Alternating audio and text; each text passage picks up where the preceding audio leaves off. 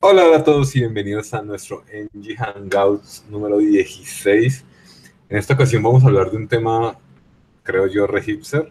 No sé, es como una tecnología eh, un poco extraña. O qué sé yo, los estos millennials con sus nuevas cosas. Eh, en, esta, en, esta, ocasión vamos a hablar sobre algo que está tocando gran popularidad, que es eh, Apollo y GraphQL. Para esto, pues como siempre tenemos a Nico. Hola Nico, ¿cómo estás? ¿Qué tal? Bienvenidos a todos a este Hangout. Como dice uh, Carlos, vamos a hablar sobre GraphQL y Apollo, que son dos cosas que también están tomando bastante pues, fuerza en digamos, GraphQL en el mundo del backend y pues Apollo tiene una herramienta para integrarlo con cualquier framework. Entonces vamos a hablar específicamente hoy de, de, qué trata y pues cómo, cómo lo vamos a lograr. Sí, y adicionalmente vamos a contar con la compañía de una persona de la comunidad que se va a unir eh, un poco más tarde, ¿sí? Pero bueno, entonces comencemos. ¿Qué es GraphQL? ¿Qué es Apollo? ¿Para qué me sirven? Ah. Listo. Entonces, para esa introducción, básicamente, eh, todo viene desde, eh, pues desde la percepción y creación de, de GraphQL. GraphQL es una tecnología eh, creada por Facebook, sobre todo para poder optimizar, hacer cualquier optimización desde el cliente hacia consumir cualquier servicio de datos. Eh, como tal está pensado y optimizado básicamente para, digamos que todos los errores o todo lo complejo en REST API. Y por eso, digamos que la, las comparaciones contra REST, GraphQL siempre sale, digamos que ganando, porque precisamente está pensado en los puntos débiles que tiene REST API, pues son los puntos a favor que tiene GraphQL. Si, nosotros, si yo resumo básicamente los, los beneficios de GraphQL, básicamente, eh, cuando hablo de GraphQL y REST API es que igual tenemos expuesto un servicio que vamos a consumir desde cualquier cliente, sea una aplicación móvil, sea, no sé, un cualquier cosa que tenga conexión a internet y pueda por medio de HTTP pues solicitar un servicio, eh, eso pues es un servicio o lo que nosotros llamamos un web service. De esto pues existen igual varios patrones, uno de los patrones que más pues hay tres como que siempre han persistido, como el SOAP, que pues es el que creo que todo el mundo odiamos, eh, conectarse, el, quien ha tenido que conectarse con una infraestructura SOAP uh, sabe que ha sufrido porque es XML y bueno, muchas cosas. Luego llegó REST que pues llegó un poco a estandarizar y a salvar como el mundo de estos web services. Y ahorita la gran innovación o la, digamos que la manera en que se, está llevando todo esto de los web services, web services es con el nuevo protocolo de GraphQL para los que no saben, por ejemplo, GitHub hace un año, creo, o hace ocho meses, cambió toda su API, toda, toda su API, eh, la cambió a un servicio hacia GraphQL y ya no, no hacia REST API. Llegaron hasta la versión 3 de su web service con REST API y eh, cambiaron todo su servicio a un servicio GraphQL, es la versión 4 y es la que van a seguir manteniendo. De aquí en adelante, digamos que el web service de GitHub va a estar en GraphQL. Pero yo estaba hablando de GraphQL y al final de cuentas, eh, como les digo, ¿qué es? Pues ya, ya hablamos que es un, tipo de web service o una, una de estas eh, arquitecturas para poder servir. ¿Cuáles son sus cambios de paradigma un poco para entenderlo? es que la decisión de obtener datos, les voy a mostrar algo muy sencillo y muy cool para que digamos que antes de que llegue Diego, eh, digo, Brian, eh, antes de que llegue Brian, sepamos de un poco cómo funciona GraphQL, porque Brian nos va a hablar de la implementación de GraphQL desde el lado del cliente, hacia un web service que ya tenga, hacia un backend que ya tenga GraphQL expuesto. Entonces, si ustedes entran a GraphQL, buscan GraphQL como tal y buscan el, típico ejemplo, eh, que es un, ejemplo que ellos tienen para Star Wars, que es un, pues toda la base de datos de, que está expuesta de GraphQL, eh, con un ejemplo de, Star Wars. Básicamente se van a encontrar, o bueno, bueno si entran directamente a la página, eh, entran y miran todo de lo que se trata GraphQL, entran de pues básicamente todo lo que consiste es un básicamente es un tipo de query, es un lenguaje, un language query, así como SQLite. Lo único es que viene por parte del cliente. Voy a ver si encuentro rápidamente el, ejemplo. Por acá está de GraphQL. Pero, eh, Nico, eh, tengo una duda. Bueno, tengo muchas, pero digamos que en este momento solamente tengo una. ¿Por qué voy a dejar de utilizar mi la vieja confiable de que es mi API REST que funciona bien con JSON por GraphQL? Solo porque, o sea, porque es cool y funciona y lo sacó Facebook o, no, no es porque sea cool y, sea lo último en, digamos que en guarachas y tengamos que todo cambiar a GraphQL. Eh, no, de por sí existe como una norma para si quieres empezar a pasar de REST a GraphQL y es eh, bueno, primero si ya tienes una REST ya bastante grande eh, y ya todos están consumiendo esa REST digamos que no habría una lógica de cambiar eh, toda la arquitectura de tu servicio solo porque pues hay algo nuevo. Eso digamos que no tiene mucha lógica. Eh, si son nuevos servicios, básicamente lo que sí, lo que sí puedes hacer es implementar servicios de GraphQL. Pero digamos que por qué no utilizar, como tú dices, la, la vieja confiable, eh, es porque es muchísimo, muchísimo, muchísimo más fácil de mantener. Entonces, tú tienes, digamos, un servicio en GraphQL y la decisión de pedir datos es del lado del cliente. Digamos que te va a mostrar un poco aquí las características fáciles de GraphQL y en los puntos precisamente que es débil GraphQL es en los que es fuerte, digo, en los puntos que es débil REST y es fuerte GraphQL. Uno de los, eh, de los problemas que tenemos como frontend es que nosotros pues necesitamos pedir datos al servidor. Lo hacemos con una petición GET de REST API. En este caso, en esta consola que tengo aquí abierta para ustedes, está una base de datos que es la de Star Wars. Y yo quiero, por ejemplo, pedir todas las películas de Star Wars, ¿no? ordenadas o como sea. Pero básicamente yo quiero pedir todas las películas. Esto en una arquitectura REST API con sus modelos y su base de datos eh, tiene ciertos atributos, ¿no? Pues el, nombre de la película, cuáles son algunas entidades pues, eh, relacionadas, como cuáles son los eh, autores de esa película o los artistas que aparecen en esa película, etcétera, etcétera. La primera gran cosa es que la decisión de qué exponer los, qué datos exponer, la toma el cliente, o sea, nosotros como frontend, y no la toma el backend voy a hacer un ejemplo aquí sencillo. Por ejemplo, yo quiero entrar a, quiero pedir un, pues todos los, un, todas las películas, por ejemplo. Vamos a ver aquí si me da todas las películas.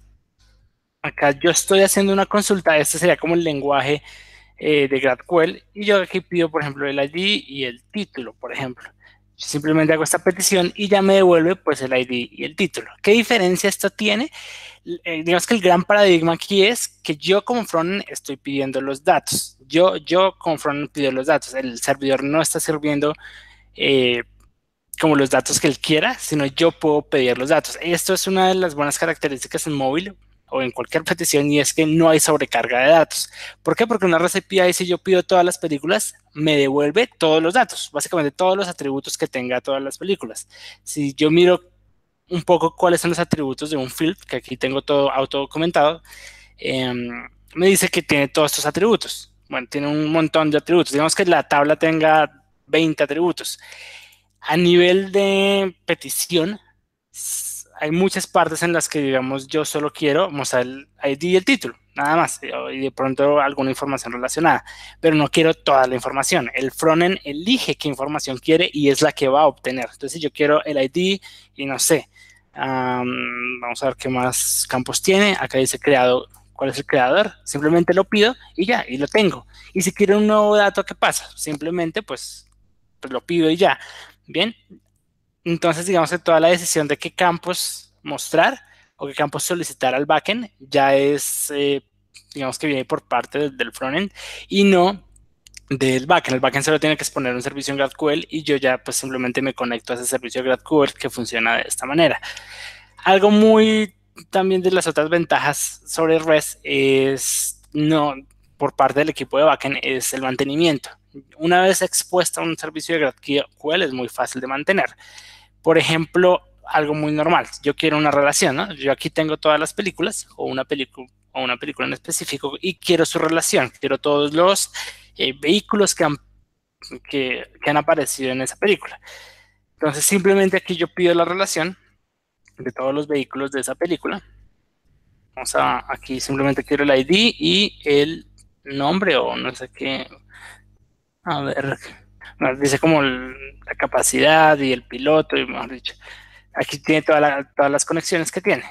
Vamos a ver si tiene como el nombre. Ah, sí, acá está el nombre.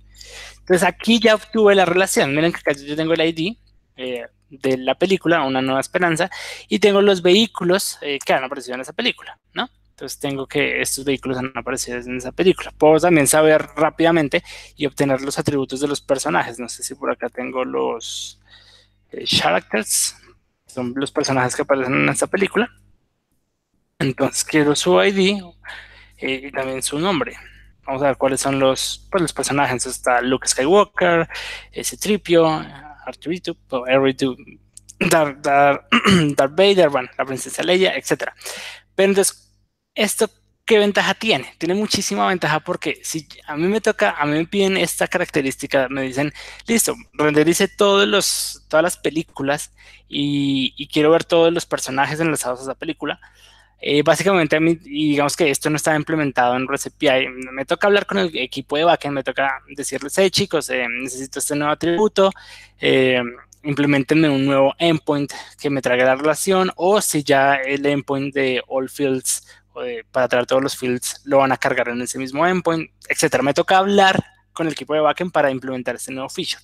En cambio, si es una, una arquitectura GraphQL, y ya están relacionadas las cosas, simplemente eh, como GraphQL se comporta, en, digamos que tiene una característica de grafos, ya todo está relacionado, eh, si, si, ya está relacionado de la manera, pues en la base de datos, eh, modelo entidad relación o manejan también Mongo o algo o alguna otra característica de persistencia de datos, simplemente conectan GraphQL a su fuente de datos, sea una base de datos relacional o una no relacional, Depende que estén utilizando en su arquitectura de backend, eh, pues ya les va a traer las relaciones. Digamos, en Django ya tiene automáticamente relaciones, entonces lo conectan a sus modelos de Django y ya todo viene relacionado.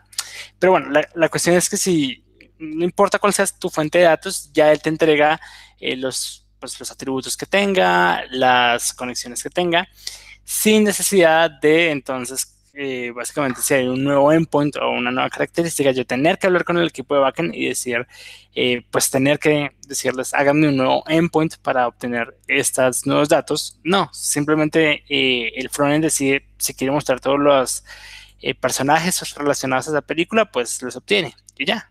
Entonces es muy, muy fácil, es muy cómodo para el backend, por ejemplo. Digo, para lo, que, lo, que, veo es que están, estamos volviendo al full stack developer. Simplemente que ahora lo hacemos desde el, desde el cliente. Mm, digamos que no es esa full stack developer, es como es mucho más fácil para el frontend y conectarse o mantener eh, y persistir, digamos, su información basada en, en no enviar tantas peticiones, por ejemplo que eh, pues que hacerlo como tal, porque igual siguen habiendo esos perfiles aparte. Hay un, debe haber un equipo backend que pues exponga todo este servicio de GraphQL e implemente todas las queries correspondientes, mejor dicho, ponga al aire el servicio y pues haga sus, las queries, cuáles, cuáles peticiones, cuáles consultas va a hacer, muy similar a lo que hacemos en, pues, en REST API cuando ponemos una REST API, pero solo que si todo viene por GraphQL, eh, ya no tengo que hacer endpoints, por ejemplo, y por ende, pues es muy fácil de mantener. Digamos, para el backend hay menos trabajo y para el frontend también. Una de las cosas, por ejemplo, es que también se caracteriza REST API es las peticiones. Por ejemplo, si, si nosotros miramos una dashboard en general, yo voy a buscar imágenes de dashboard, que es un ejemplo que me gusta utilizar. Eh, una dashboard como tal, digamos esta, eh, miren que para obtener, vamos a ver si lo puedo tener más, un poquito más grande. me entré, fue a la. Obtener aquí, eh, acá. Entonces, básicamente para, para obtener cada una de esta información, miren que para nutrir de datos esta dashboard, en unas arquitectura REST API nos tocaría hacer muchas peticiones. Cada uno de estos datos vendría por una petición. No sé, para obtener este cuadro rojo, el verde, el azul, obtener los datos de, de estas características de acá, obtener el top 10 de los clientes. Digamos que cada uno de estos sería un endpoint. Con GraphQL uno se ahorra el mundo de peticiones que, que uno hace, porque uno todo lo embebe en una sola petición. Si yo, quiera, si yo quisiera todos los datos para nutrir de datos pues esta dashboard, puedo enviar solo una petición a GraphQL y traerme todos los datos en una sola petición, lo cual hace muy, muy óptimo, pues digamos que la petición de datos hacia el servidor. ¿Cómo lo hacemos? Por ejemplo, una muy fácil de hacer. Entonces, yo quiero pedir, por ejemplo, un sola, una sola película. Por acá ya tengo, a ver, acá ya tengo el ID de una película como tal. Entonces, voy a copiarme este ID, eh, simplemente le digo pues el ID de la película. Oye, esto es así. Ya. Algo estoy cometiendo acá, creo que es dos puntos. Ya listo. Y pues aquí me traigo las características de esa película. Vamos a ver. El ID, ya listo. Digamos que solo me traiga el ID de la película. Y pues ahora me va a apuntar el nombre me imagino que está por title, ya. Entonces acá tengo, traje una sola, ¿no? Digamos que nosotros estamos haciendo una comparación. Yo quiero saber qué película está, no sé, una comparación de la última película de Star Wars con otra, comparando cuáles actores salieron, etcétera, etcétera. Si yo quiero hacer eso en una, pues en mi aplicación como tal frontend, digamos, quiero comparar un una película con la otra, lo más normal es que me toque hacer dos peticiones eh, GET hacia la REST API eh, para obtener esa información. Yo aquí puedo en una sola petición obtener los dos, la, información de esas dos. Por ejemplo, acá voy a hacer obtener la misma película eh, y puedo obtener dos informaciones. Es más, aquí puedo simplemente conectarme otra vez a que quiero todas las películas. Vamos a ver. Acá está Fields y entonces me entrego solo los IDs. Entonces miren que en una sola petición puedo obtener una película y todas las, todas las películas como tal. Si yo quisiera entonces resolver todos estos datos en una sola petición, eh, pues lo hago en una sola petición y ya los datos se me van a devolver de esta manera. Por ejemplo, aquí ya encontré otro ID para obtener dos películas al mismo tiempo sin tener que hacer dos eh, peticiones. Entonces yo podría utilizar la misma consulta que tengo arriba y decir yo quiero eh, la película con ID tal. Entonces acá tengo otro ID que es diferente al primero. Y bien. Entonces miren que de esta forma yo podría obtener dos, dos películas, la información de dos películas al mismo tiempo. Esto es muy ventajoso para, digamos que para el número de peticiones que se va por debajo, porque al final yo no consumo tantos recursos de datos. Yo solo envío una petición y obtengo todos los datos para mi vista. No tengo que, si en mi vista tipo dashboard o en mi vista de, de mi aplicación móvil tengo la lista de clientes, y tengo la lista de proyectos, y tengo la lista de empresas, y hay que renderizarlo en esa misma sola vista, no tengo que hacer tres peticiones, lo puedo hacer todo en uno eh, y pues simplemente ya obteniendo la información, pues si estoy manejando, no sé, Redux, pues la, la boto hacia el storage de Redux o simplemente si es una petición normal, pues la renderizo y ya. Miren que en este momento voy a hacer una, con una sola petición, obtener información de dos películas. Acá me va a salir un error y es que él ya no sabe identificar eh, cómo devolverme esa película. Acá ya utilizo una cosa que tiene GraphQL que son los alias. Por ejemplo, yo simplemente voy a ponerle a este field 1 para que él sepa diferenciar pues cuál devolverme, o sea, con qué, digamos que clave o eh, sí, con qué llave devolverlo. Y aquí voy a poner field 2. Listo, entonces tengo la field 1 y la field 2 y las tengo en una sola petición. Miren, aquí en una sola petición obtuve dos, eh, digamos que dos películas. Y yo, si de la film 1 quiero, no sé, por aquí debe haber otra fecha, una create, con la fecha de creación, acá también la puedo obtener. Y ya. Pero miren que solo hice una sola petición. En una arquitectura API, la forma más normal de obtener la información de una entidad en específico es haciendo una solicitud GET, ¿no? Entonces, y si yo quiero en mi aplicación mostrar este paralelo de las dos, de dos películas al mismo tiempo, pues me tocaría hacer una repetición res eh, get para uno y get para otro, lo cual son dos peticiones al mismo, pues dos peticiones que se van hacia el backend. Yo puedo optimizarlo con una sola petición eh, y ya tengo la información de las dos entidades sin problema.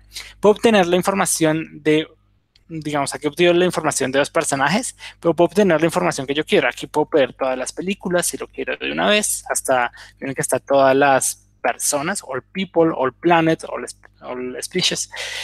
Básicamente están todas las, eh, si yo lo quiero pedir todo de una vez en, mi, en una sola petición, lo puedo hacer, cosa que es muy favorable, por ejemplo, en este tipo de peticiones.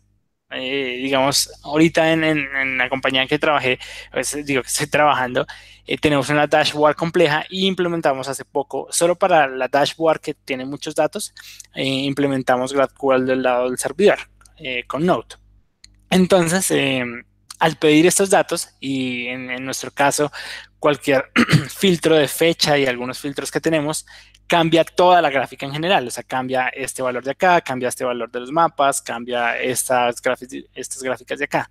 Imagínense acá, tendría que hacer, solo por el cambio de, no sé, de un selector de un rango de fecha, tendría que hacer más de 1, 2, 3, 4, 5, 6, 7, 8, 9, 9 o 10 peticiones al, hacia el backend para renderizar toda la información de esta, pues de esta, de esta vista.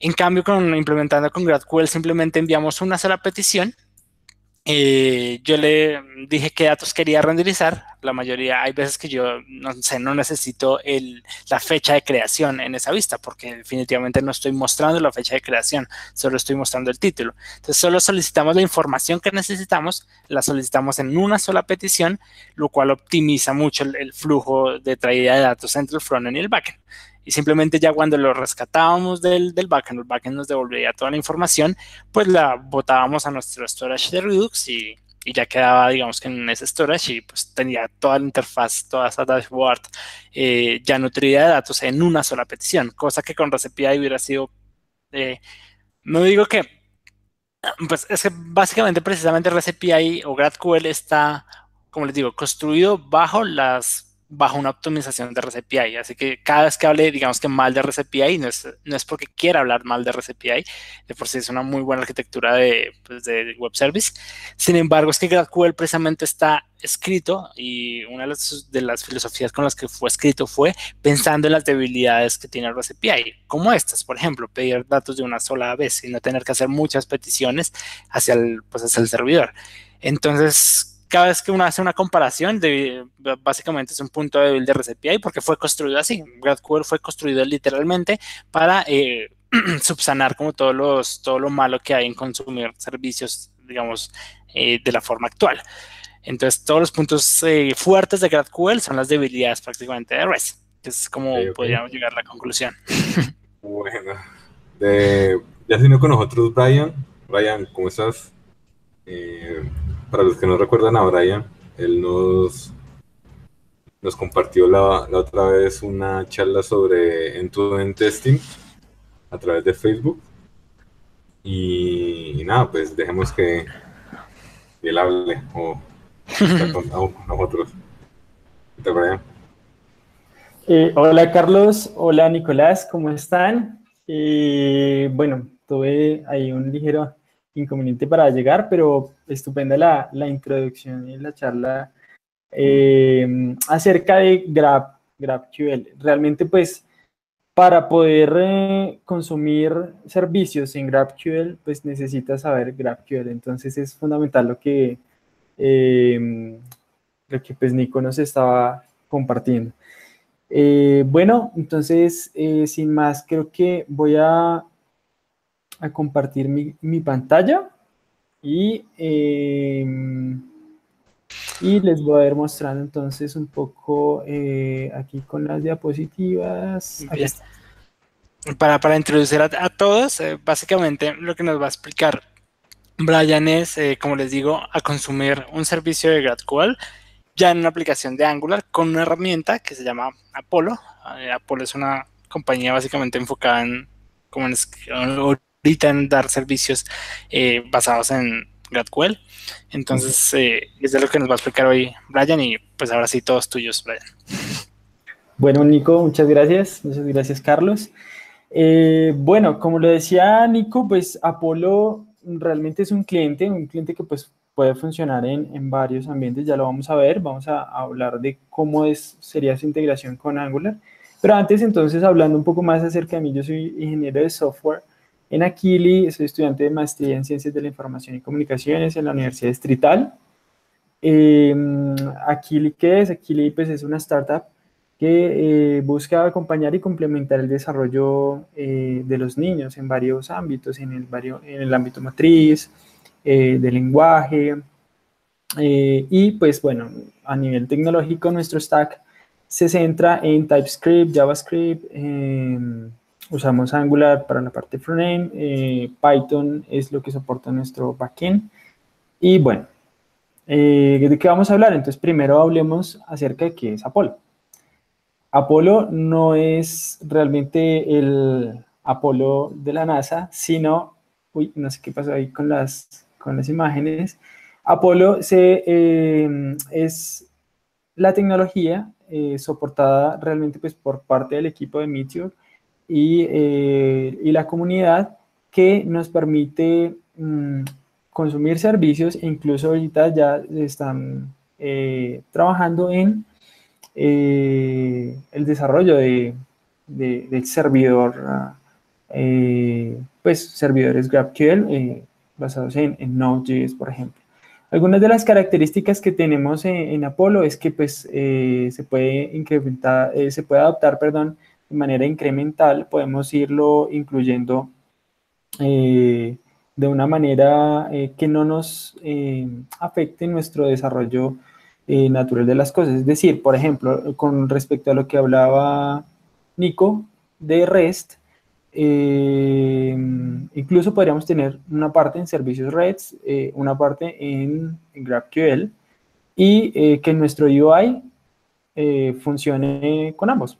No hay lío por esto, como tal no es, no es conflictivo. En ese sentido lo podemos ir incrementando ah, de manera incremental eh, es compatible con, con, pues, muchas tecnologías, realmente pues, es muy fácil de configurar.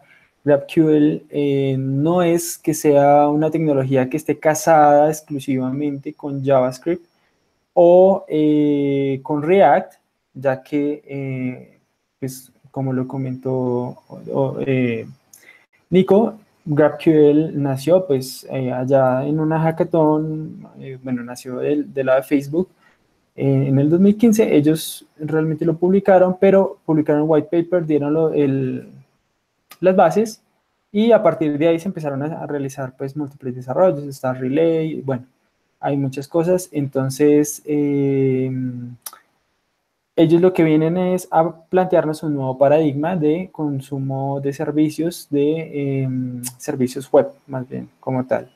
Entonces, eh, entre eso, eh, la idea es que sea, se ofrezca con Apolo, pues, una eh, forma fácil de poder integrar y cargar los datos en nuestras aplicaciones, mm, que nuestro código, pues, sea fácil de inspeccionar, que sea entendible, eh, esos son los objetivos de Apolo. Entonces, eh, entre otras cosas, pues también es muy ligero, que nos permita, pues, eh, también, digamos, hasta la versión anterior se podía manejar o venía integrado con Redux, con una versión de Redux, que manejaba, mm, pues, sobre todo el tema del, del store, del caché, y para actualizar la UI automáticamente, pues, lo hacía con Reducers. Actualmente la 2 dijeron, no, no nos vamos a casar solo con Redux, sino vamos a mantener como el patrón, pero pues eh, vamos a, a, prescindir de los reducers. Y no obstante, no quiere decir que no pueda seguir, por ejemplo, utilizándolos, pero pues bueno, y es eh, dirigido por la comunidad. Eso es lo más importante y es que eh, todos los días pues, eh, las personas están abriendo issues, solucionándolos, hay mucho apoyo de la comunidad. Entonces, en cuanto a qué es GraphQL y cómo se interrelaciona con, con GraphQL, perdón, con Apollo, entonces ya como esta parte la voy a ir mm, como bajando un poco rápido, ya que pues Nico nos, nos comentó que GraphQL busca ser un nuevo estándar para las APIs, eh, ofrecer mayores facilidades pues, para que podamos consumir los datos desde nuestras aplicaciones. Disculpa, te interrumpo. Eh, yo tengo una pregunta. Si, o sea, yo para utilizar GraphQL tengo que tener Apollo, si entiendo bien, en el servidor y en el cliente. ¿Sí? Eh, no, tú puedes tener, por ejemplo, eh, servicios que, estén servidos, por ejemplo, por Relay, por un servidor en, Relay, y, o por ejemplo, yo uso eh, GraphQL, que es un bus de, de, GraphQL, un backend as a service, y eh, lo puedes hacer, o sea, es agnóstico realmente de si usas Apollo del lado del servidor o no. Entonces, lo importante pues es que mantengas el paradigma, más bien eh, la filosofía de GraphQL. Si tú lo haces, independientemente de qué backend uses, puedes consumir los servicios con tu cliente Apollo. Ok. Sí. Ahorita voy a mostrarles un poquito más acerca de esto. Esto, pues, de lo que estaba, nos estaba mostrando ahorita Nico. Tenemos, eh, eh, pues, que eh, la descripción de los datos. Se manejan tipos. Esos tipos, pues, nos dan SDL, que, pues, básicamente, pues, va a conformar nuestro esquema. Nosotros vamos a preguntar solo por lo que necesitamos. no nos va a traer información de más y bueno, tenemos resultados que son los esperados. Eh, de esta parte, bueno, pues creo que ya Nico habló suficiente. En cuanto a um, quiénes lo usan, lo usan muchas eh, compañías actualmente. Coursera, Yelp, eh, GitHub, Product Hunt, entre las más conocidas. Entonces, pues y Facebook, obviamente. Entonces nos damos cuenta que realmente pues eh, no es que sea una tecnología que pues uno no es tan nueva tampoco, pero eh, viene en una adopción pues incremental debido pues a sus, a sus características.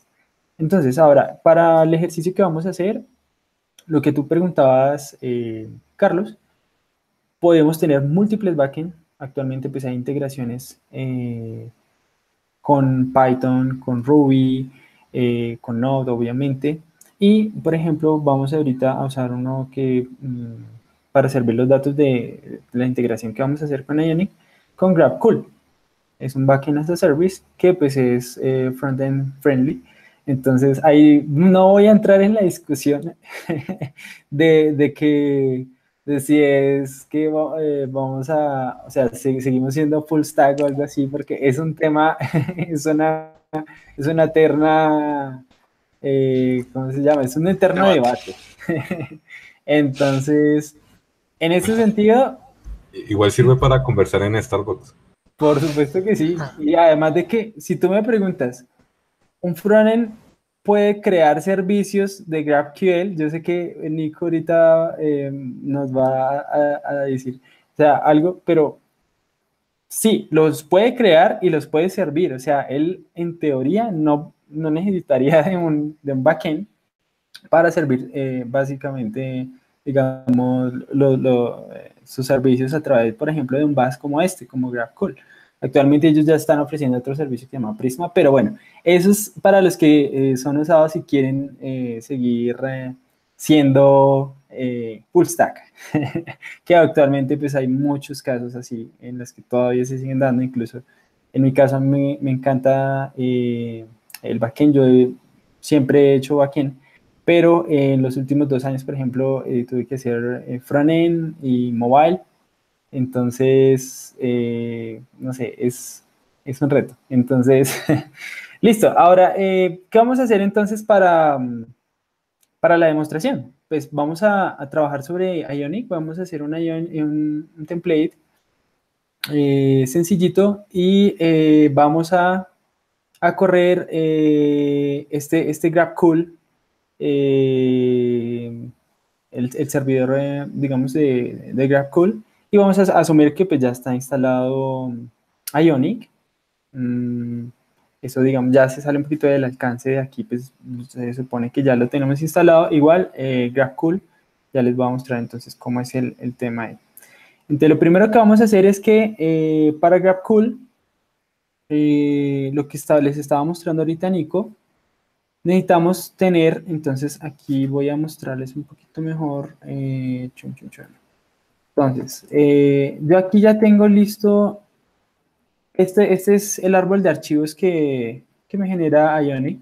Lo que hice fue, eh, interna, ahí, estando en esa carpeta, eh, corrí este comando, GrabCool init server, para los que nos están siguiendo y quieren realizar el ejercicio. Entonces, después de que creas la plantilla, vas dentro de la carpeta, creas o inicias eh, no, de GrabCool con GrabCool init, server. Eh, si quieres saber cómo instalarlo, eh, vas a esta página, GrabCool, y aquí en Docs, aquí aparece como pues el, el Quick Start para, para GrabCool. GrabCool de lo que estábamos hablando ahorita, ellos tienen acá un, un grafo, bueno, un, un, gráfico, un modelo de arquitectura muy bueno, que muestra eh, que ellos no buscan para nada reemplazar, por ejemplo, los, los sistemas REST, sino buscan eh, enriquecer nuestro sistema. Volviendo pues al tema de que, de que pueden convivir fácilmente con, con los sistemas legacy REST, obviamente, por ejemplo, con los sistemas de sockets y otro tipo de, de, formas de, consumir servicios en nuestras aplicaciones, porque pues hoy en día, por ejemplo, esos, esos temas son, son cruciales para, para, poder adoptar una tecnología. Entonces aquí van a Quick Start y bueno, esta es la forma de instalarlo. Y aquí en nuestro caso nosotros estamos dándole GrabCool init y eh, estamos eh, creando nuestro servidor con GrabCool eh, Server. Entonces, listo. Eh, ahora, ¿qué tenemos en esa, en esa carpeta? Pues de Ionic ya sabemos, entonces voy a mostrarles aquí rápidamente en el server que tenemos. Tenemos estos tipos. Estos tipos nos van a decir, eh, usando el lenguaje de, eh, descripción, el SDL que, que utiliza GraphQL, nos va a decir cuáles van a ser nuestros tipos de datos. Entonces acá tenemos uno sencillo, user, pero podemos tener, por ejemplo, aquí hay unos que, está, que, viene comentado por la, en la plantilla por default, eh, que es post. ¿Esto qué quiere decir? Por ejemplo, digamos que yo quiero crear, uh, aparte de uno de user, eh, digamos que yo quiero crear uno que se llame guest. Entonces yo puedo crear type eh, guest y que sería como invitado y le digo que va a ser un modelo. Esto es, ese, este modelo sí ya es propio de, eh, este, mm, esta anotación es propia de, de GraphQL, eh, de GraphQL, perdón. Y aquí lo que hacemos es definir el ID, eh, colocamos el ID que pues es, único y adicionalmente nosotros le vamos a decir pues que, por ejemplo, vamos a guardar el nombre o bueno, por ejemplo, vamos a guardar el UUID, que es el UUID. Esto es muy usado, por ejemplo, cuando visitan mm, tu sitio o cuando descargan una aplicación y necesitamos almacenar el, el UUID de un usuario, por ejemplo, para enviarle push notification si él se registró. Entonces, bueno, con esto eh, podríamos crear eh, cualquier cantidad de tipos, los que necesitemos en nuestra aplicación. Em, aquí lo que haríamos, creo que en estos momentos mm, voy a darle GrabCool eh, lo primero que hacemos para desplegar esto sería, eh, estando en la carpeta server, le damos local app y después vamos, eh, esto usa Docker, entonces aquí necesitamos tener instalado Docker como prerequisito. Después de esto, entonces, perdón, vamos a GrabCool, deploy y él nos debe lanzar el, el servicio. Entonces ellos aquí tienen una cosa muy, muy interesante y es que le da uno GrabCool Playground. Puedes ir a esa misma vista que, que, te estaba mostrando, que nos estaba mostrando ahorita Nico, en donde podemos realizar consultas y podemos jugar con nuestra, con nuestra interfaz. Entonces nosotros aquí, por ejemplo, no sé, no sé esta porque se cargó, bueno, entonces podemos ver aquí nuestro esquema, ¿sí? Eh, tenemos user, que es el modelo por default que, que, viene ahí. No nos apareció el de guest. Eh, probablemente de pronto ahorita tengo que, eh, eliminar el contenedor y volverlo a actualizar, pero por razones de tiempo yo creo que voy a, voy a continuar y les voy a mostrar el ejemplo eh, así. Eh, tenemos user aquí en el esquema, entonces tenemos user, ¿qué, ¿qué, tiene user? Pues tiene un date of birth, tenemos un ID y tenemos un nombre. Entonces desde acá lo que les estaba mostrando Nicolás, podemos realizar esta, es la forma en la que nosotros realizamos las peticiones al servidor. Acá podemos jugar con esto antes de implementarlo en em, nuestras aplicaciones. Entonces, aquí lo que vamos a hacer sería, eh, para, esta, para este user existen unas, unas cosas que se llaman queries y otras que se llaman mutaciones. Las mutaciones nos permiten hacer cambios em, a nuestra data, nos permiten crear, y nos permiten actualizar o nos mm, permiten borrar. ¿sí? Lo que antiguamente usábamos en, REST, eh, el, en post, eh, put, delete, bueno. Em, adicionalmente en las queries, nosotros lo que haríamos sería solamente traer la data. Entonces vamos a hacer un ejercicio aquí pequeño pues, de lo que estaba haciendo eh, Nico hace un rato. Entonces, 2014, 2, eh, digamos que aquí estoy eh, cambiando la fecha de nacimiento. Eh, listo, aquí ya fue creado. Este es el ID que él me lo genera automáticamente, el nombre y la fecha. Si yo aquí voy, resulta que tengo dentro de las queries, él me genera automáticamente unas queries para cada uno de sus modelos. Entonces acá tengo las de todos los usuarios lo que voy a hacer es que eh, voy a llamarla y voy a decirle que uno de los filtros eh, necesito que me los, me los tome, que me diga que me los ordené por eh, nombre de manera descendente.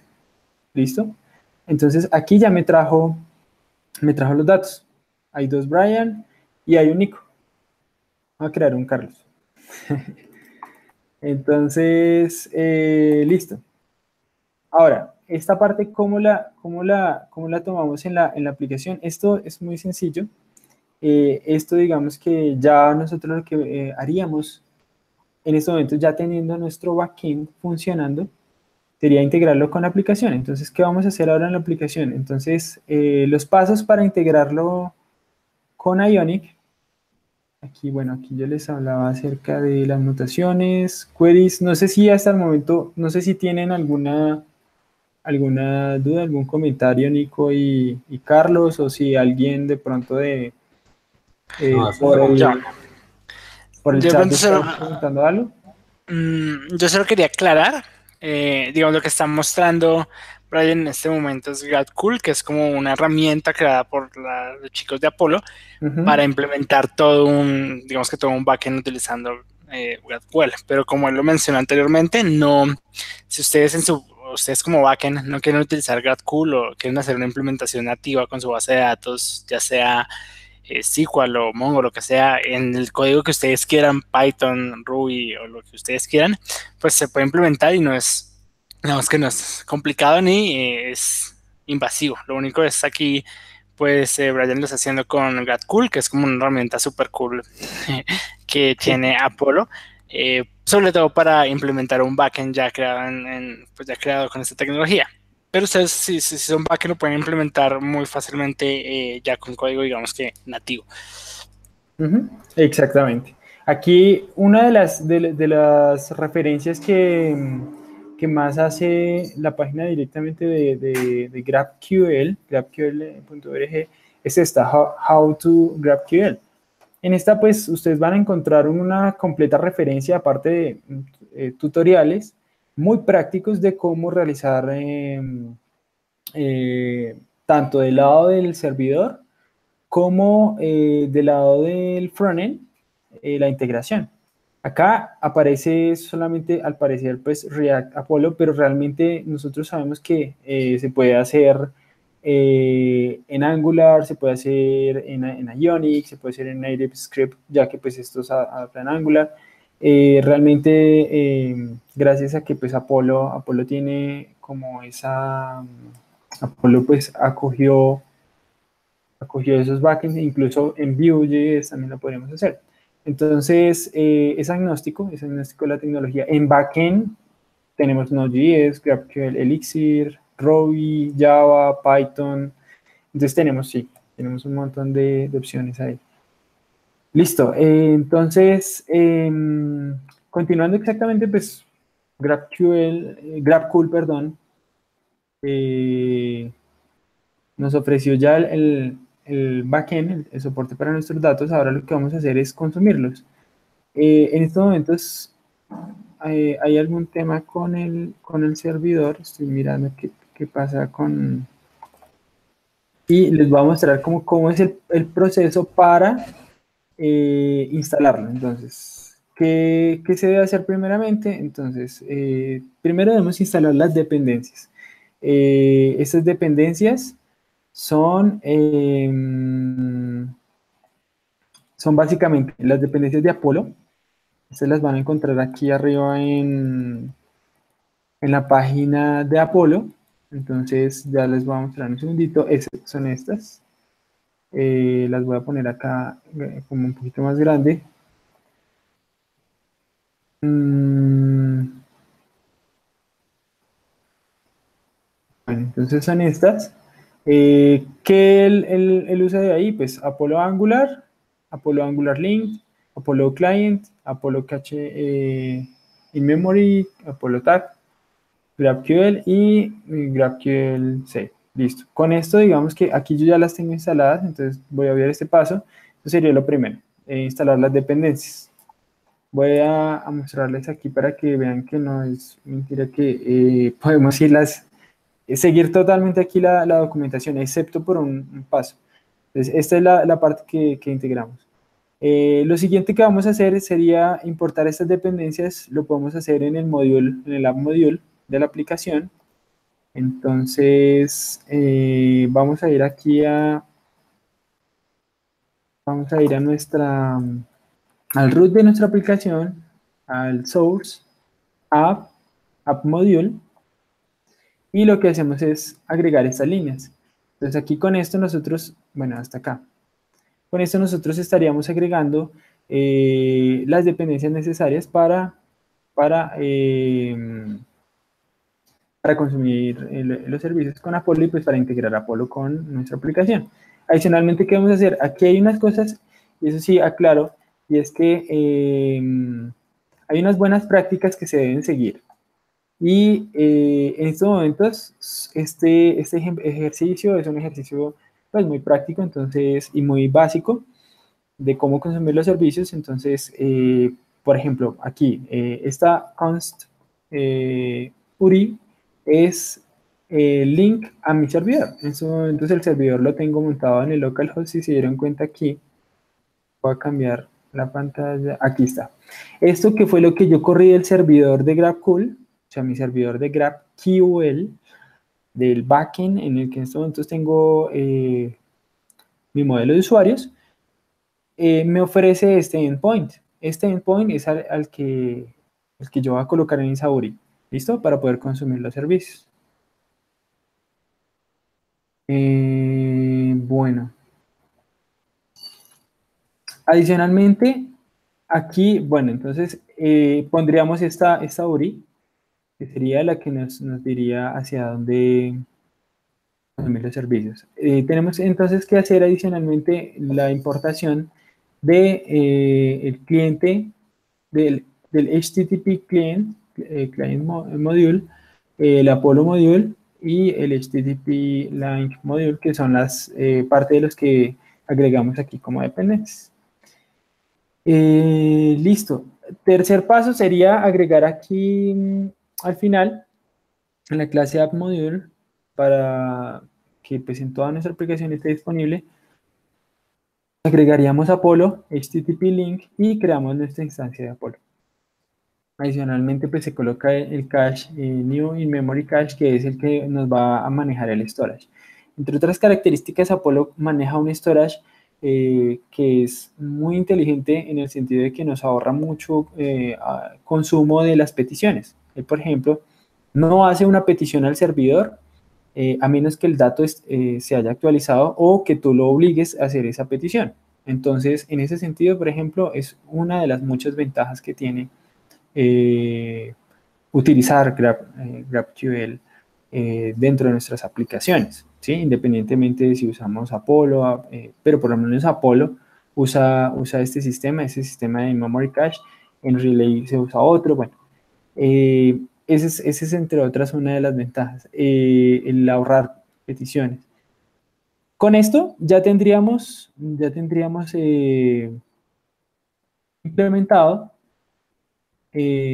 Apolo en nuestra aplicación. Entonces, si se dan cuenta, es lo que está acá prácticamente en la documentación. Acá lo que hacen pues es poner la URI directamente acá en el, en el create y listo. Ahora, ¿qué es lo siguiente que vamos a hacer? Pues listo, ahora si vamos a hablar de, mm, de no hacer, o sea, esto no lo deberían hacer en producción, eh, de mezclar cosas, eh, o sea, hacer las mismas peticiones dentro del componente, pero en este caso vamos a probarlo, entonces vamos a, eh, traer lo necesario para empezarlo a hacer. ¿Qué necesitamos? El, GQL, que es el, GraphQL tag, eh, lo vamos a utilizar para declarar las queries. Si se acuerdan que aquí en esta parte estábamos realizando las peticiones eh, aquí. Estábamos realizando las peticiones de una manera especial. Esto se parece mucho, eh, o bueno, digamos que es un, lenguaje de consulta. Los que conocen SQL, digamos que no se parece a SQL, pero tiene el mismo propósito que, que SQL, o sea, es acceder a nuestros datos. En, en este caso no estamos accediendo directamente a nuestra base de datos, sino a través del backend. Entonces, esta, esta definición es la que nos va a permitir realizar esta consulta.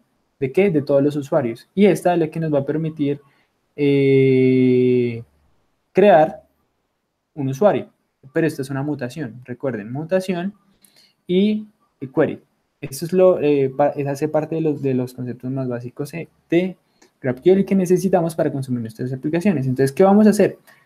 En, eh, aquí en la documentación entonces nos dice, listo, ¿ya qué vamos a hacer? Pues define esa, esa, consulta, la que vayamos a, realizar, pues en una query, eh, lo que podemos hacer es que si vamos a, realizar la consulta, bueno, esperen un segundito aquí. Entonces lo que vamos a realizar es eh, una consulta, ¿sí? Acto seguido eh, vamos a, necesitamos obviamente importar Apolo y GQL. Inyectamos Apolo en nuestro componente y después definimos una variable en este caso la están llamando query subscription, le están utilizando los subscription, nosotros podemos utilizar observables, yo, estoy utilizando eh, observables, ellos manejan la reactividad eh, dentro de sí, o sea, para eso eh, si alguien me pregunta, pero tengo que manejarlo como componentes reactivos, pues la verdad sí, o sea, te toca. porque em, es parte de, de la naturaleza de, de Apolo y es lo que le brinda ventajas eh, especiales pues para que funcione de una manera síncrona, de una manera muy rápida y muy limpia. Eh, entonces, esto mismo que ellos están haciendo acá para consumir esta, que nos va a traer el usuario actual por perfil, eh, si se dan cuenta lo que hace es simplemente decirle, vigíleme una query, le especifica un tipo de dato cualquiera y le dice eh, listo, ¿Cuál, ¿cuál, es mi definición de la query? Es esta, básicamente. ¿Sí? Y se la pasa y aquí espera los cambios. Es una subscription. Entonces, eh, lo que recibe en, el, eh, los datos que recibe, pues aquí ya nosotros los podemos manejar al suscribirnos a, a, esta, a, esta, este, este subscription en este caso, pero para nuestro caso puede ser un observable que ya sabemos que pues bueno, ahí lo podemos eh, manejar como más nos convenga, nos convenga. Y aquí podríamos ya mostrar los datos en nuestro, o guardar, almacenarlos en, nuestra, en, nuestro, en la variable que necesitemos mostrar después en el UI. Y eh, vamos a mirar entonces cómo, cómo quedaría aquí. Eh, básicamente vamos a Pages, eh, tenemos Home, en el Home PS, ah, ya lo tenía aquí abierto. En el Home PS eh, tenemos, por ejemplo, aquí yo tengo un, básicamente pues un, un UI. Mm, vamos a mirar. Sí, ya, creo que ya vi cuál era el error. Entonces, básicamente, ¿qué tenemos? Estoy arriba aquí mostrando, voy a mostrar los usuarios, simplemente el nombre. Y eh, tenemos acá la lista de los usuarios, un botón para que pues, nos actualice esa lista de usuarios. Y adicionalmente tenemos... Ah,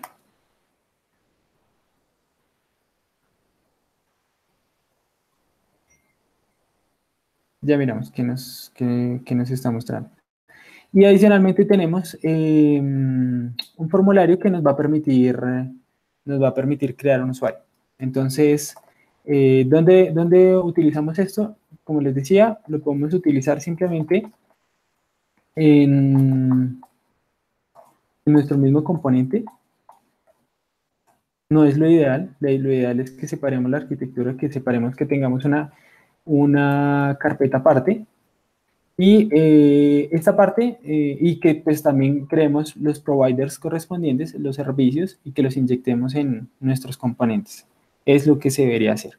¿Cierto, Carlos? Sí. Qué pena. No sé si estoy hablando mucho, no sé si tienen preguntas hasta el momento. no. Lo único es que en el chat eh, están preguntando, bueno, esto es como un caso como puntual y no sé si de pronto te ha pasado y es que digamos que el chico que preguntó dice que él está implementando GraphQL con, y lo trató de implementar con Lazy Loading y le ocurrió un error. Mm, depende de la implementación. El cliente aún no había sido creado. Mm. depende, creo que como está implementando GradQL, pues como servidor. No sé si con GradQL o él tiene pues su, servidor propio, porque recordemos un poco que igual Apollo es una herramienta em, que nos ayuda como con las facilidades que, nos dijo ahorita Brian, que es pues todo lo que es en memory, bueno, y gestionar como todo esto de, pues de mejor forma. Sin embargo, GradQL al final es, ustedes pueden conectarse a GraphQL por una petición HTTP. Eh, podrían utilizar un, pues un provider y lanzar su petición HTTP como siempre lo han hecho en REST API eh, y simplemente lanzar su query y pues obtener los datos desde el servidor de GraphQL. No hay, no hay lío. Digamos que utilizar Apollo es más, si ustedes quieren eh, ya implementar una arquitectura full digamos que con utilizando ya un servidor de GraphQL y gestionándolo, digamos que de forma más profesional. Sin embargo, ustedes pueden simplemente hacer una petición HTTP con su provider el servidor de GraphQL y les debe funcionar sin problema, sin rollo alguno. Pero entonces, fíjate, ahí no sé, se me ocurre algo como más, más interesante. Es que en estos momentos estoy seguro que debe ser algo que ahorita por estar moviendo, eh, mientras tú hablabas, Nico, eh, por estar moviendo la template. Esta template yo creo que la voy a subir y la voy a compartir en la comunidad. Probablemente eh, cree pues eh, una, publicación y, la, hagamos pública pues ahí en el, en el blog de NG Classroom para que pues la comunidad pueda jugar con ella y, y pues para que puedan, puedan verla un poco más tanto la implementación básica como la implementación un poquito más, más compleja.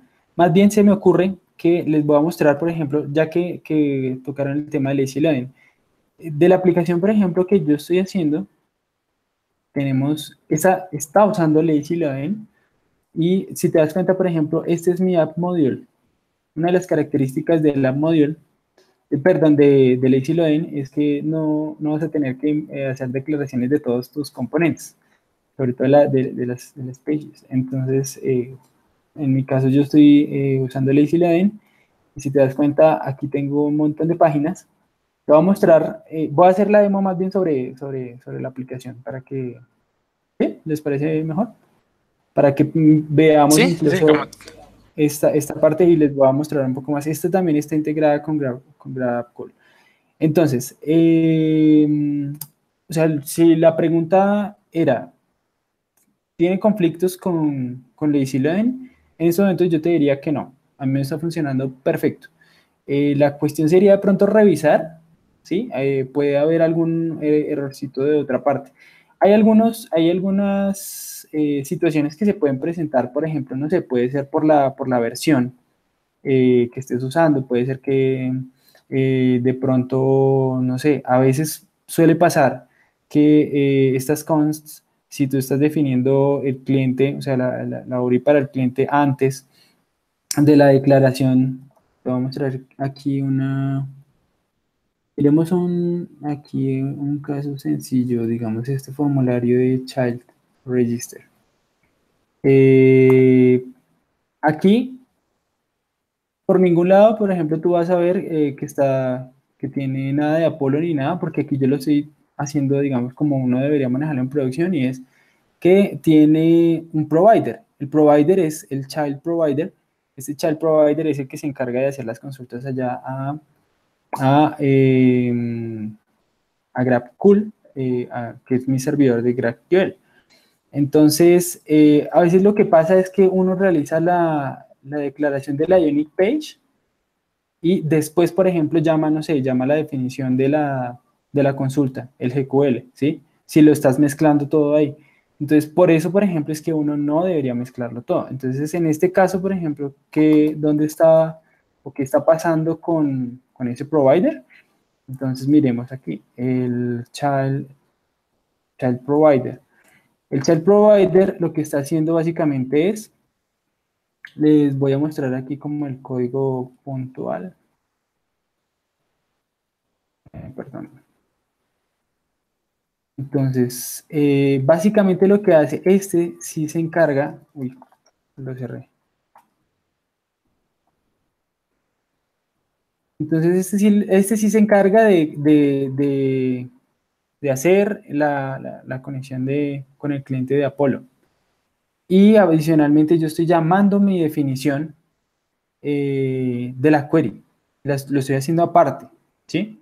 Y estoy cargando, eh, estoy cargando el tipo de la query, perdón, y estoy cargando la, la, query. ¿Dónde la estoy cargando? La estoy cargando en una carpeta que se llama graph, eh, GraphQL, que se llama queries, y aquí está el que correspondería, ah, bueno, este no es una query, este es una mutación, el create child mutation. Entonces, aquí básicamente yo tengo la definición de qué parámetros son los que tiene este tipo eh, allá en, el servidor y que me acepta para crear un niño. Si se dan cuenta, hay unos que tienen un signo de admiración, son los que son obligatorios, hay uno que no, este, por ejemplo, ¿sí? Entonces, eh, estos son las variables que yo voy a poder introducir en mi servicio y que yo le voy a pasar, por ejemplo, a través de ese provider. Y estos son los datos que yo voy a traer estos datos yo los puedo cambiar, puedo no necesariamente en mi frontend traerlos todos, porque si son innecesarios y de pronto yo no los voy a, utilizar, pues simplemente selecciono, por ejemplo, yo en un, llamado al servicio necesito solamente el nombre. Entonces, eh, el nombre y la fecha de nacimiento. Entonces, solo traigo el nombre y la fecha de nacimiento. No necesito traer esta información del cuidador, por ejemplo. ¿Sí? Entonces, o solo la fecha de nacimiento. Si quisiera, también lo puedo hacer. Entonces, eh, solo que uno debe tener cuidado con qué parámetro llama. Entonces, eh, les voy a mostrar. Eh, esta, sería la forma correcta. O sea, yo les estoy mostrando, digamos, y que esto está funcional con usando servicios GraphQL y con Ionic. Entonces, vamos a mirar aquí. Les muestro. aquí, por ejemplo, esta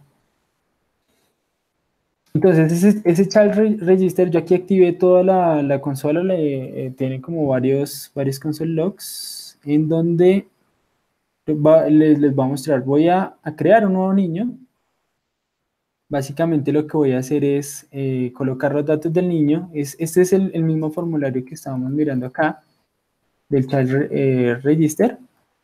Básicamente él me va a pedir los datos de, eh, del niño y una información adicional. Vamos a colocar, digamos que va a ser Lolis. Vamos a decir que es una niña y vamos a colocarle una fecha de nacimiento. Listo. Le doy next. ¿Qué pasa aquí por debajo? Entonces, em, en estos momentos yo todavía creo, eh, no, he corrido el servicio. Yo en estos momentos tengo los datos. Ah, no, mentiras. Aquí ya, ya corrí el servicio. Si se dan cuenta, tengo Lolis, tengo el child, tengo la fecha de nacimiento. Ya aquí lo, a lo que me manda en la aplicación em, es a un cuestionario de onboarding que pues ya tiene que ver con la lógica de nuestra aplicación, que pues es lo siguiente que hacemos después de registrar a un niño. Aquí ya me creó el niño. Eh, entonces, este niño está asociado a un padre, que es Rodríguez Brian, eh, Brian Rodríguez, eh, lo que les estaba mostrando ahorita, tiene el ID y tengo la fecha de nacimiento y tengo el nombre. Pero si yo quisiera solamente traer el nombre, esta es la respuesta, lo podría hacer. estaría ahorrando ahorrando data. Y este mismo servicio me podría servir para múltiples cosas y no tengo que definir un servicio para cada cosa como suele pasar en REST. Ha pasado mucho y pasa mucho que uno tiene que eh, terminar, eh, mejor dicho, o sea, la, documentación del API termina siendo a veces hasta más grande que la del código, ¿sí? a veces uno hace, eh, ¿no les ha pasado, Nicolás y y Carlos, que a veces uno, digamos, pues uno es muy organizado con su código, uno utiliza, pues es, trata de, que sea autodocumentado, igual a veces uno no necesita hacer tanta documentación eh, si lleva las buenas prácticas y todo, pero el API tiene que uno hacer documentación por todos lados, ¿sí? ¿No les ha pasado? Ah, yo, no hago, yo no hago backend. pero Sí, digamos que no, obviamente no me ha pasado porque tampoco trabajo mucho el lado de backend, pero digamos que las documentaciones son extensivas. Sí. Y, también un poco complicadas de mantener a nivel de backend. Ajá, entonces imagínense que no tengan que hacer documentación. Imagínense que no tengan que, hacer documentación de la es lo que pasa con... Dime. ¿Qué decías, Carlos? Creo que, una, creo que, que, que, en el backend hay formas de automatizarlo con algo que se llama Swap o Swatch o algo así. Sí, está Swagger, Swagger para automatizar, solo que como, como que a nivel de backend es una cosa que igual te va a configurar. O sea, sí es automatizado, pero igual eh, te va a configurar y demás, no viene por defecto. En GraphQL por defecto, o sea, tus modelos son directamente documentados. O sea, no tienes que escribir ninguna documentación. Pues automáticamente tu código comenta eh, tu código hace la documentación automática. Y ya te imaginarás, por ejemplo, la cantidad de, de, endpoints posibles que pueden haber para X, para determinados modelos de negocio, en donde para cada acción, por ejemplo, están creando un servicio y a veces, por ejemplo, en este caso, digamos que yo necesite del niño saber eh, la fecha de cumpleaños. Entonces, eh, lo que a veces dice el backend es, bueno, no, pues pásame, eh, utilice el servicio, le dice al del frontend, no, pues utilice el servicio que trae la, la información de, del niño, ¿sí? Por ejemplo, un servicio que se llame slash infochild, ¿sí? Eh, un, un, get.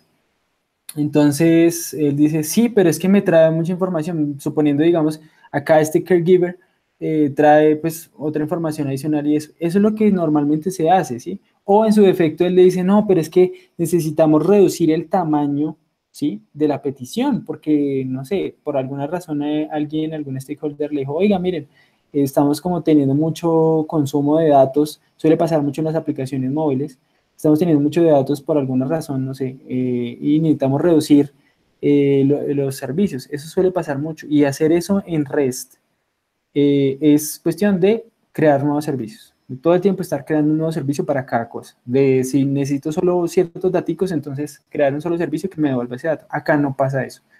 Acá eh, tenemos el, el, child, acá está el modelo del child que les estaba mostrando. Y de este child, si aquí voy al, al playground, eh, esto, esta es la consola, por ejemplo, de, de GrabCool. Les muestro que aquí tiene una cosa, tiene varias cosas bien chéveres. Eh, por ejemplo, me permite ver los modelos. Estos son los modelos, el child, el caregiver, el user, los scores. Eh, y este es mi, patio de juegos, el playground. En el playground tengo la definición de las queries y tengo el esquema, lo que les estábamos hablando. Entonces acá yo tengo eh, de los childrens, eh, tengo el register child dentro de las mutaciones, que fue la que yo llamé, y eh, ¿dónde está? register child o create child se, debe llamar. Aquí está. te voy a, te voy a molestar un poco. ya nos pasamos del tiempo. Igual, digamos que si pues como dijiste, vas, a compartir un, post, yo creo que ahí podrías como... Sí, ahí podría profundizar un poquito más. Está, está, pues veo que tu aplicación está bien, bien chévere, está bien bonita. Pero sí, como ir cerrando, no sé. Perfecto, listo. Las conclusiones. Entonces, como conclusiones, si se dan cuenta, por ejemplo, acá, eh, es bien robusto, bien robusto mi, el, el modelo de, de Child pero puedo eh, hacer consultas eh, sencillas a, cierta, de cierta data, eso lo, estoy haciendo en estos momentos en la aplicación, y ese, ese niño que yo creé, si lo quiero ver acá, eh, vayamos a Child, como para mostrarles, aquí él, por ejemplo, me permite verlo de una vez, se llama Lolis, aquí está, Lolis, Todavía no, tiene un scoreboard porque no, no, se ha llenado ni siquiera el, el onboarding questionnaire. Y em, si yo quiero consultarlo, pues ahí sí, digamos que lo, que les hemos venido mostrando en cuanto a los servicios, simplemente voy a ir aquí y crear mi nuevo servicio y tal cual como yo lo estoy creando acá, eh, copiaría esa definición de mi query en en el Apolo en el que yo estoy consumiendo desde el lado del, desde el lado del cliente y eh, traería los datos que necesito. Entonces voy a cerrar con eso. Les, les muestro entonces cómo sería la cosa. Entonces, eh, child, incluso aquí hay uno que se llama all, all children. Vamos a, jugar con eso. Entonces, all children. O no, traigamos a uno un dato en específico del, niño. Entonces, acá primero le decimos que es una query. Eh, le decimos el nombre de la query. Aquí es, es muy bueno para, sobre todo, uno aprender eh, a manejar eh, el lenguaje de definición de GraphQL, que es como lo más cansón con lo que uno se encuentra. voy a decirle que me devuelva el nombre y que me devuelva la fecha de, de, nacimiento. Esto es, lo, es todo lo que voy a hacer. ¿Qué me pide? Me pide el ID. Esto yo no lo documenté, esto él me lo autodocumenta. Y aquí me dice qué argumentos pide, me dice los tipos de datos, esto es fuertemente tipado, es una de las características. Entonces, este, este, mm, eh, ese niño, vamos a mirar qué, que ID tenía rápidamente para cerrar. El niño se llamaba Lolis. Eh, es este.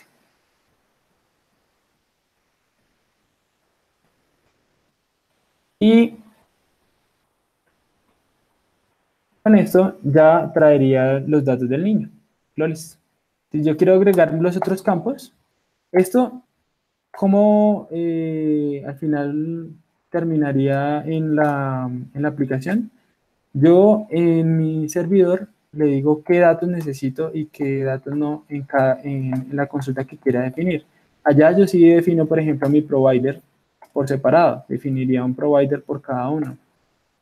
Y allá sí daría, eh, trataría de ser lo más detallado posible. Pero me serviría la misma query para múltiples propósitos. Eso es lo que les quería mostrar y esa es como la, principal conclusión. Acá, por ejemplo, les estoy diciendo, este, eh, quiere saber el nombre de, del papá de este niño. Aquí está.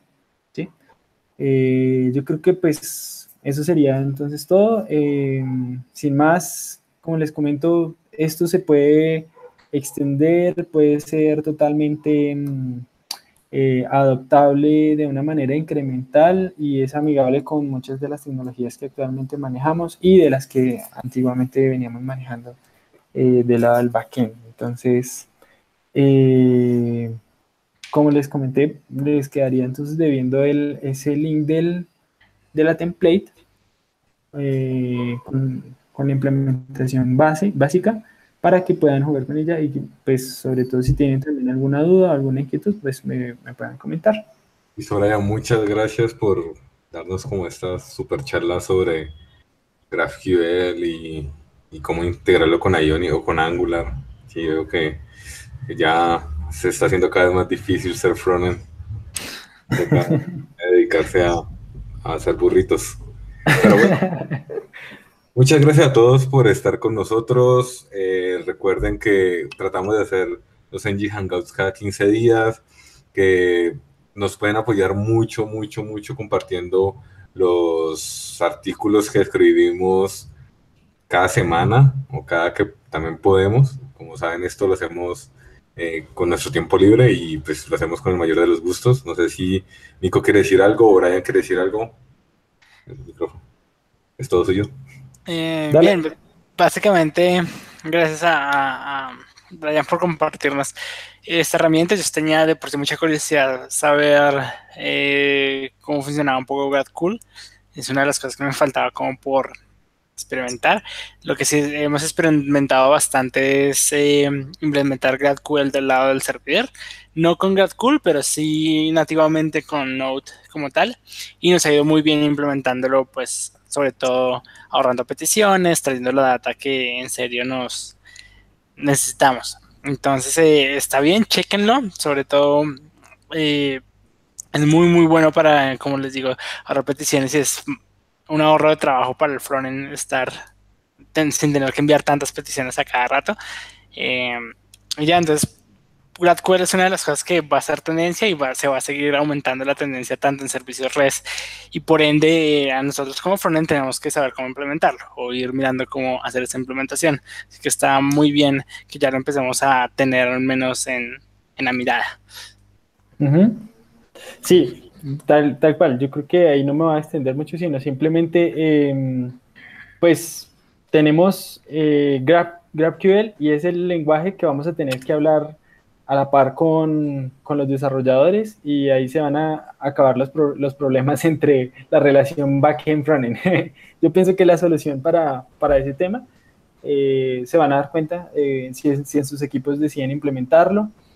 Como todo tiene una curva de aprendizaje, pero no es muy fuerte, eh, se van a dar cuenta pues, de lo, lo chévere que es y que si van a utilizar una herramienta como GraphQL, GraphQL es el Firebase de, de GraphQL.